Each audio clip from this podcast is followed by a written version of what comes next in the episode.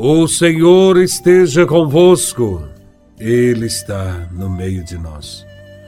Proclamação do Evangelho de Nosso Senhor Jesus Cristo, segundo São Lucas, capítulo 2, versículos de 36 a 40. Glória a Vós, Senhor.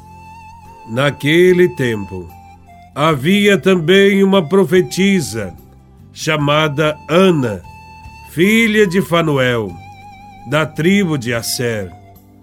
Era de idade muito avançada, quando jovem tinha sido casada e vivera sete anos com o marido. Depois ficara viúva e agora já estava com oitenta e quatro anos. Não saía do templo, dia e noite servindo a Deus com jejuns e orações.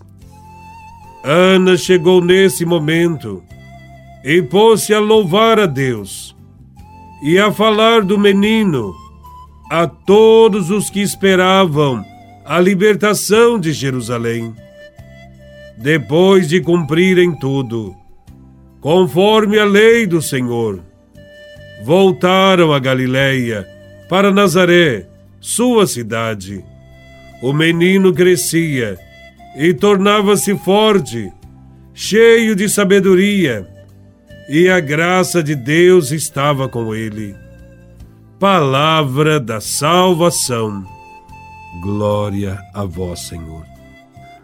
Nesse evangelho, contemplamos José, Maria e o menino Jesus no templo, com a profetisa Ana, uma viúva de idade avançada, fiel e temente a Deus, servia o Senhor com jejuns e orações, dia e noite.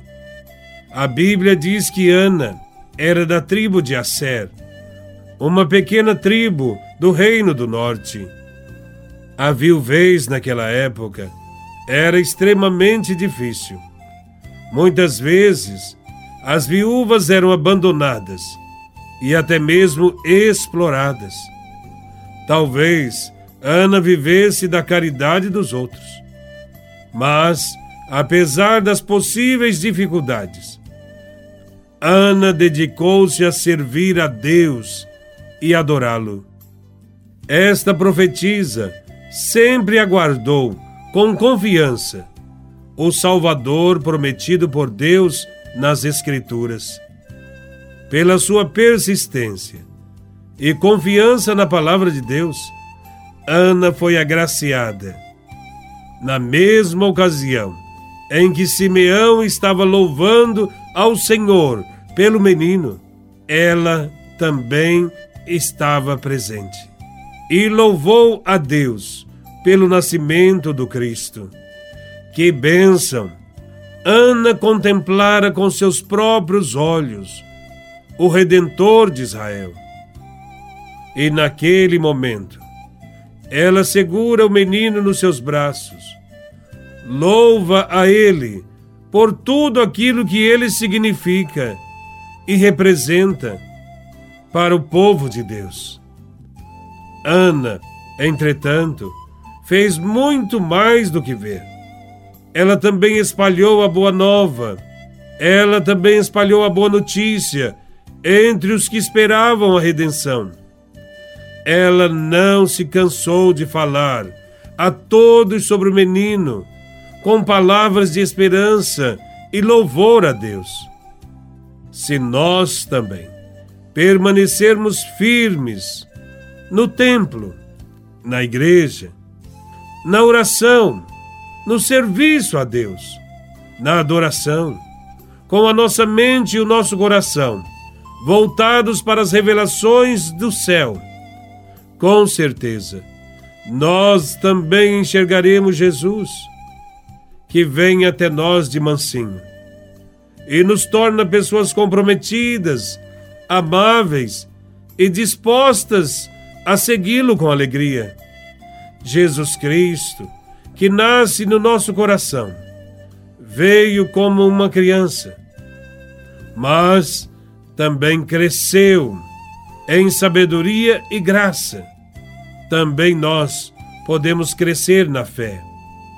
Na medida em que nós perseveramos no seu conhecimento, na sua intimidade, desse modo, a perseverança da profetisa Ana é para nós um exemplo a ser seguido. Mesmo que tenhamos esperado muito e ainda nada tenha acontecido.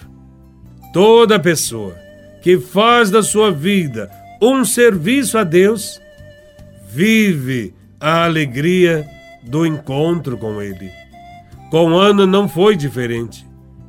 Depois de 84 anos vividos na busca da realização da vontade de Deus, ela agora tem a alegria do encontro pessoal com Ele, o seu Senhor.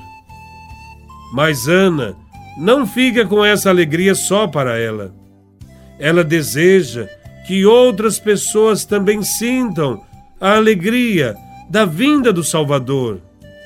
Ana sai anunciando a todos que aquele menino é a resposta do próprio Deus a todos os que esperam a verdadeira libertação. E esse anúncio é acompanhado do reconhecimento do amor de Deus, que é fiel às suas promessas, através do louvor a Ele.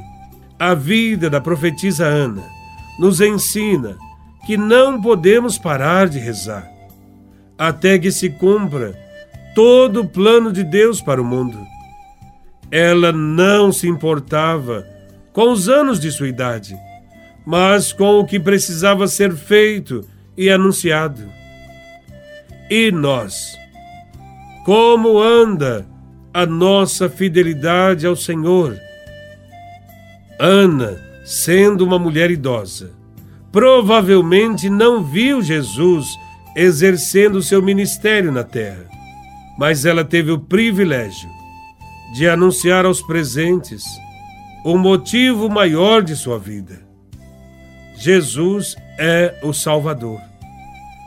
Aquele a quem ela tanto pregava estava diante dela e ela já podia descansar em paz. Que todos os dias, como a profetisa Ana, nos alegrar e nos maravilhar com o nascimento de nosso Salvador acolhendo Cristo, possamos também nos comprometer a anunciar o reino de Deus e o seu grande amor que tem por cada um de nós. Louvado seja nosso Senhor Jesus Cristo, para sempre seja louvado.